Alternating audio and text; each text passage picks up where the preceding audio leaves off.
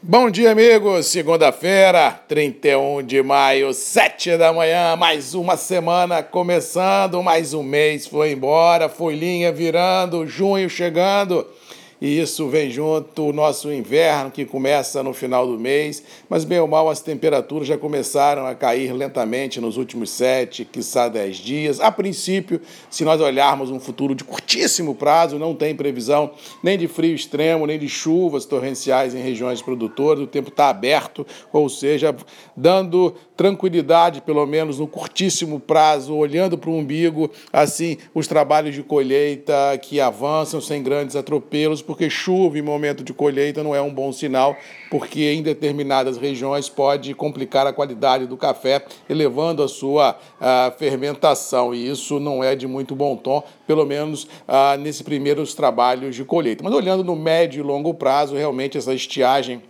que assola e que, ao que parece, continuará a assolar regiões produtoras, não só de café, mas de outras culturas também, como a laranja a, a, em São Paulo, pastos por esse centro-oeste, vai complicando a vida de tudo e todos. Inclusive, ontem no Globo Rural, matéria de que até produtores de milho do centro-oeste vêm se ressentindo dessa ausência de chuva e comprometendo a colheita do milho daqui a algumas semanas, ou seja, realmente esse fator climático vai tirar o sono do campo e da cidade. No campo, porque as produções ficam reféns de notícias boas. E na cidade, em função da nossa matriz energética, está muito ligada às hidrelétricas, se não há água nos reservatórios.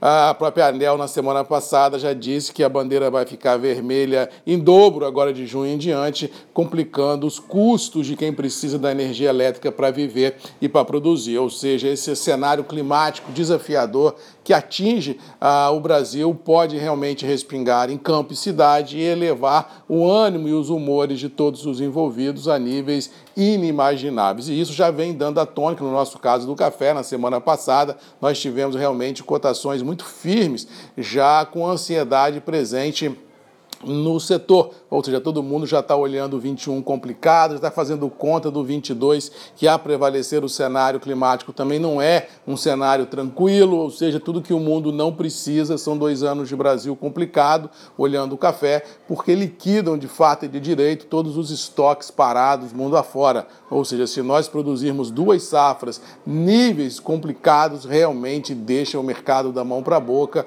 e como eu disse em dezembro do ano passado, alguém vai ficar sem café ou aqui dentro ou lá fora. Ou seja, a gente vai ter um cenário à frente desafiador e isso Feliz ou infelizmente, respingará nos preços vigentes e Nova York e Londres devem responder assim com essa pegada compradora. Não vislumbro no curto espaço de tempo nada que faça o mercado entrar em viés de baixo. Ou seja, pode ser que um dia aqui, outra colar, tenha algum movimento de realização de lucros, mas assim, a gente imaginar uma reversão de tendência eu acho pouco provável, pelo menos dentro das verdades das quais eu acredito. Preços internos do café devem começar a semana firmes em reais, com liquidez muito curta ah, nas praças de comercialização. Aqueles operadores que precisam talhar alguns compromissos devem ficar mais ativos no mercado e isso deverá impactar os preços internos. O dólar deve continuar nesses níveis orbitando 5,30, um pouco mais, um pouco menos. No final de semana não houve assim nenhum cataclisma global que validasse uma mudança de humor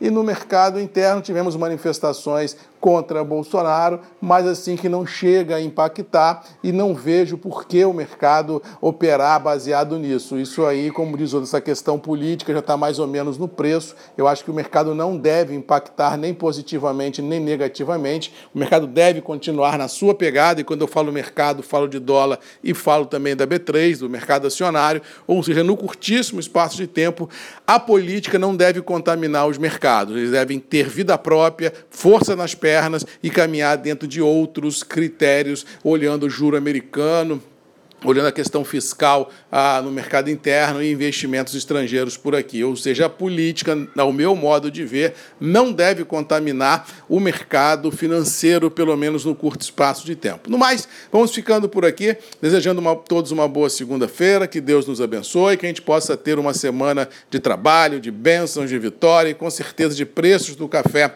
em viés ah, positivo, mas sempre lembrando para aqueles produtores que podem um processo ah, de diluição de risco sempre é interessante nas máximas testadas para a gente dar liquidez ao mercado trazer os atores para as rodas de negociação e realizar bons negócios. No mais, boa segunda-feira, boa semana, boa virada de mês e até amanhã às sete comigo, Marcos Magalhães, a voz do café, aqui nos grupos e redes MM, ponto de encontro de todos nós. Um abraço e até amanhã.